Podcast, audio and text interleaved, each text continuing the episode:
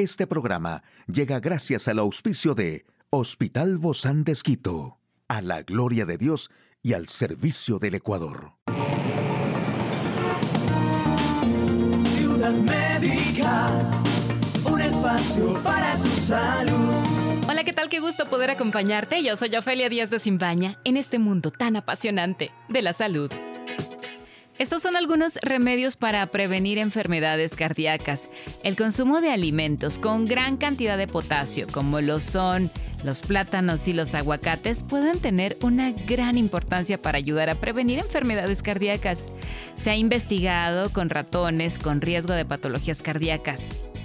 También se ha observado que estos roedores alimentados con una dieta baja en potasio mostraron mayores índices de rigidez en las arterias debido a una concentración de calcio, un fenómeno responsable de la acumulación de placas en los vasos sanguíneos o arteriosclerosis. Pero aún no está del todo claro si los hallazgos producen los mismos resultados en los seres humanos. Y las propiedades nutricionales de las nueces son muy amplias. Además tienen un alto contenido en ácidos grasos omega 3 que les confieren un efecto cardioprotector. Tampoco es recomendable consumirlas en exceso porque tienen bastantes calorías. Los calcios grasos omega 3 son un ácido graso poliinsaturado que tienen efectos beneficiosos para el sistema cardiovascular gracias a su efecto antiinflamatorio, antitrombótico y antiarrítmico. Y las cebollas contienen un alto contenido de agua y bajo aporte calórico. Son ricas en fibra que ayudan al tránsito intestinal en potasio, presentan cantidades significativas de calcio, hierro, magnesio y fósforo. Más actual en el campo de la salud. Los crucigramas mejor que los videojuegos para frenar la pérdida de memoria. ¿Por qué el estrés en la pareja afecta la recuperación tras sufrir un ataque cardíaco? Anunciaron resultados positivos de la vacuna contra el virus que provoca la bronquiolitis en recién nacidos. Beneficios se observaron no solo en la cognición, sino también en las actividades diarias. Hacer crucigramas es mejor para frenar la pérdida de memoria que los videojuegos diseñados para mejorar el rendimiento cognitivo. Es la conclusión de un nuevo estudio realizado por investigadores de la Universidad de Columbia y la Universidad de Duke, publicado en la revista New England Journal of Evidence. Dos puntos fuertes del ensayo son la tasa de participación del 28% de personas de grupos minoritarios, raciales y étnicos y la baja tasa de abandono para un ensayo tan prolongado en el hogar. Sin embargo, una limitación del estudio fue la ausencia de un grupo control que no recibiese entrenamiento cognitivo. Si bien se trata de resultados muy alentadores, los autores destacan la necesidad de replicarlos en un ensayo controlado más grande con un grupo de control inactivo. La investigación adicional para elevar el entrenamiento cerebral a una terapia digital en el hogar para retrasar el Alzheimer debería ser una prioridad, así lo dicen los expertos.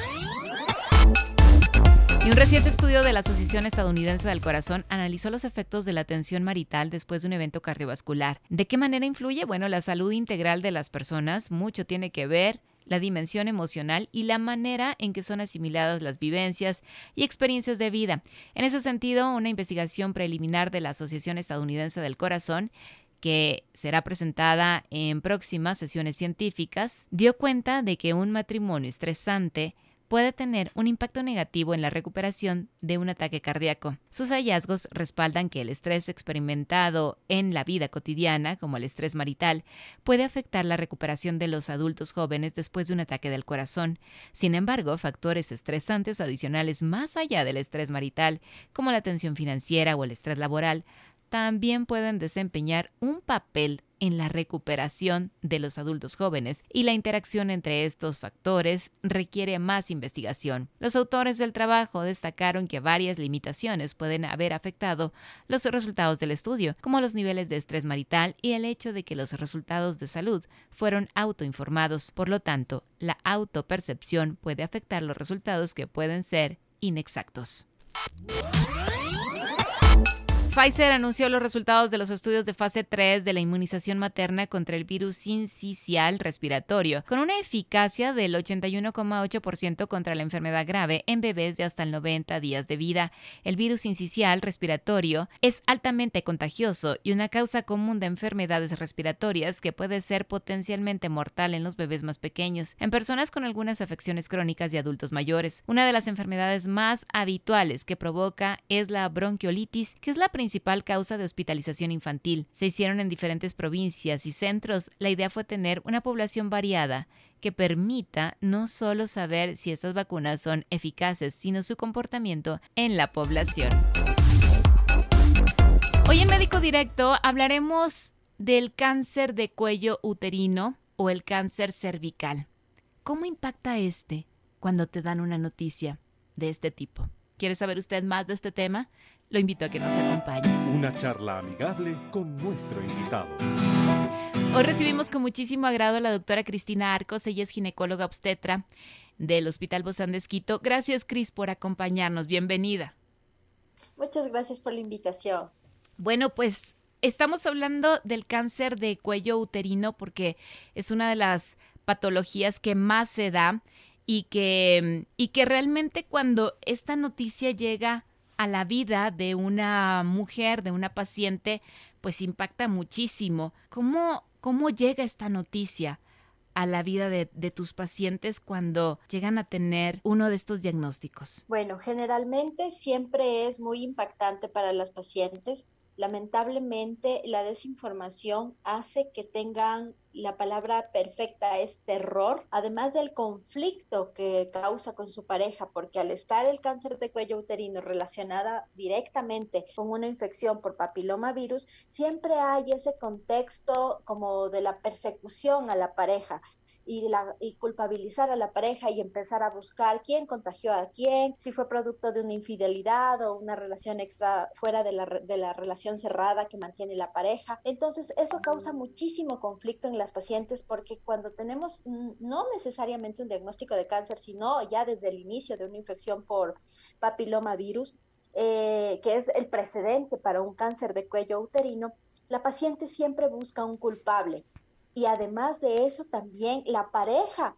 culpabiliza también en muchas ocasiones a la paciente, porque recordemos que la mayor parte de veces los hombres son portadores asintomáticos y las mujeres expresan la enfermedad.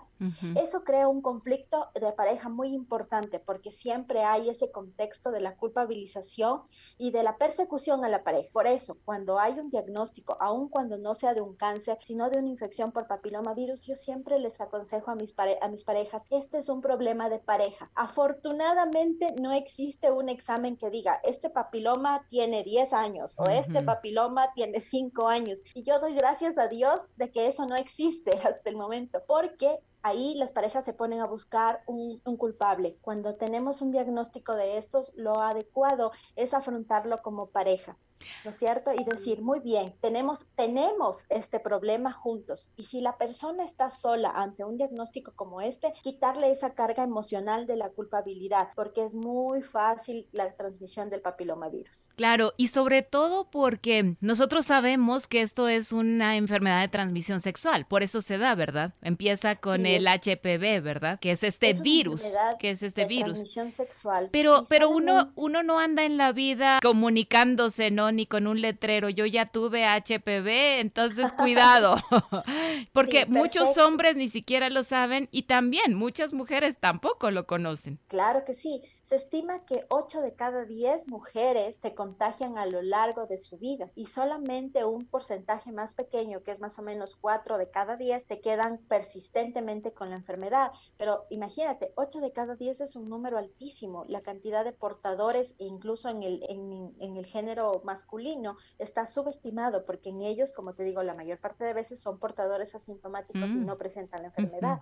Pero al ser una enfermedad de transmisión sexual, basta con un contacto sexual aún sin penetración para que haya contagio. Entonces, eso hace que la replicación del virus sea sumamente alta y la transmisibilidad más aún. Quiere decir esto, Cris, entonces que es muy importante que se cuide muchísimo la relación sexual. Sobre todo aquí podríamos quizá hablar, aunque aunque en estos tiempos no se habla de este tema, de la pureza, de la fidelidad. Bueno, dentro de las principales estrategias, la primera es la vacunación. Para la prevención del cáncer de cuello uterino, la primera estrategia es la vacunación. Es el pilar fundamental. Y yo siempre les digo a mis pacientes que la vacunación es un acto de amor, un acto de amor que nosotros hacemos con nuestros hijos cuando son pequeños. Los niños pueden ser vacunados, niños y niñas, a partir de los nueve años de edad. Y mientras más tempranamente vacunamos, es mucho mejor para que tengan su vacuna antes del inicio del contacto sexual. Y sí, la fidelidad y la pureza en la relación es súper importante porque eso evita que haya mayor número de parejas sexuales y limita la probabilidad de contagio. Si es una pareja monógama cerrada, obviamente va a haber menos probabilidades, pero sin embargo, si la pareja tuvo una pareja sexual previa, puede haber contagio sin que esto signifique que se produjo por una infidelidad durante la relación actual. Y eso es, es importante que las pacientes comprendan. Qué importante es saber todos estos conceptos porque las personas a veces, una, no están ni, ni siquiera conocen qué es el virus del papiloma humano, mucho menos después el cáncer de cervix. No se conoce de las vacunas y tampoco se cree que una fidelidad pueda prevenir tanto, ¿no? O sea, realmente como que es todo un aspecto que tenemos que cubrir porque no solamente va la enfermedad, van las emociones y va cargado de un montón de cosas cuando hablamos del cáncer de cervix. El cáncer de cervix es una noticia súper dura de aceptar para las pacientes. Lamentablemente en nuestro país es la segunda causa de muerte relacionada por cáncer en las mujeres ecuatorianas, superado solamente por el cáncer de mama conlleva una altísima carga no solamente psicológica, sino en un desmedro en la parte económica y laboral de la paciente. Y lo más hermoso es que esto sí es prevenir. ¿Cómo lo prevenimos? Con un chequeo ginecológico anual, con la realización de tu Papa Nicolau. existen pruebas ahora más específicas como la prueba para detección de papilomavirus que debe hacerse conjuntamente con el Papa Nicolau ah, luego de los 30 años que nos permiten establecer un diagnóstico temprano. El cáncer de cuello uterino detectado tempranamente tiene muy buen pronóstico, entonces las pacientes deben acudir en la prevención, como te digo, vacunación, además de eso, el evitar que haya mucho contacto sexual con otras parejas, el evitar fumar, las pacientes fumadoras tienen más riesgo de cáncer de cuello uterino. Y finalmente el COTEST, que este, es esta prueba que es la combinación de un Papa Nicolau más un test de HPV que debe ser realizado en todas las pacientes más allá de los 30 años. Eso te lo recomienda el ginecólogo, ¿verdad? O sea, tú vas a la consulta y ahí te dicen, porque esto se nos puede olvidar fácilmente, pero podemos decir, yo escuché en una entrevista que hay que hacer un examen. ¿Cuál es el examen? El médico te dice. no es solo el Papa Nicolau, ¿verdad? El Papa Nicolau es una prueba valiosísima que nos ayuda a detectar tempranamente lesiones, pero ahora existe una combinación de Papa Nicolau más test de HPV que se llama en conjunto COTES y esto nos permite detectar tempranamente la infección por papilomavirus y prevenir que haya lesiones precancerosas. Mm, o sea, es, algo que previene entonces aún más todo esto. nos permite detectar de forma muy temprana las lesiones y tratarlas antes de que se produzca un cáncer y debe ser realizado en todas las mujeres más allá de los 30 años. Si tú eres hombre y nos estás escuchando, qué buen regalo que tú le puedas hacer a tu esposo esta visita ginecológica y sobre todo también estas, estas vacunas, si amas tanto a la persona con la que estás, pues estas vacunas del, del HPV, yo creo que ese es el mejor regalo. Oye, qué mejor regalo, ya sea de cumpleaños, de la madre, del día del amor, de la amistad, de Navidad, de todo lo que le quieras hacer. Y este es un paquetazo, ¿no? Como prueba de amor, como prueba de fidelidad, como prueba de responsabilidad, como esta relación de pareja que quieren salir adelante con salud, sobre todo. Claro que sí. Y recuerda, la, vacunación, como todas las vacunaciones y especialmente esta del papilomavirus en relación a nuestros hijos, siempre es un acto de amor. En la prevención está el éxito para que no haya necesidad de curación. Regalo entonces para toda la familia, no solo para el hombre y la mujer, sino también para los pequeños a partir de los... A partir de los nueve años, tanto en niñas como en niños. Más barato cuando más se previene y se previene a tiempo mucho mejor. Muchísimas gracias, doctora Cristina Arcos, ginecóloga obstetra del Hospital Bozán de Esquito. A usted, amigo y amiga, a seguirnos cuidando. Hasta la próxima.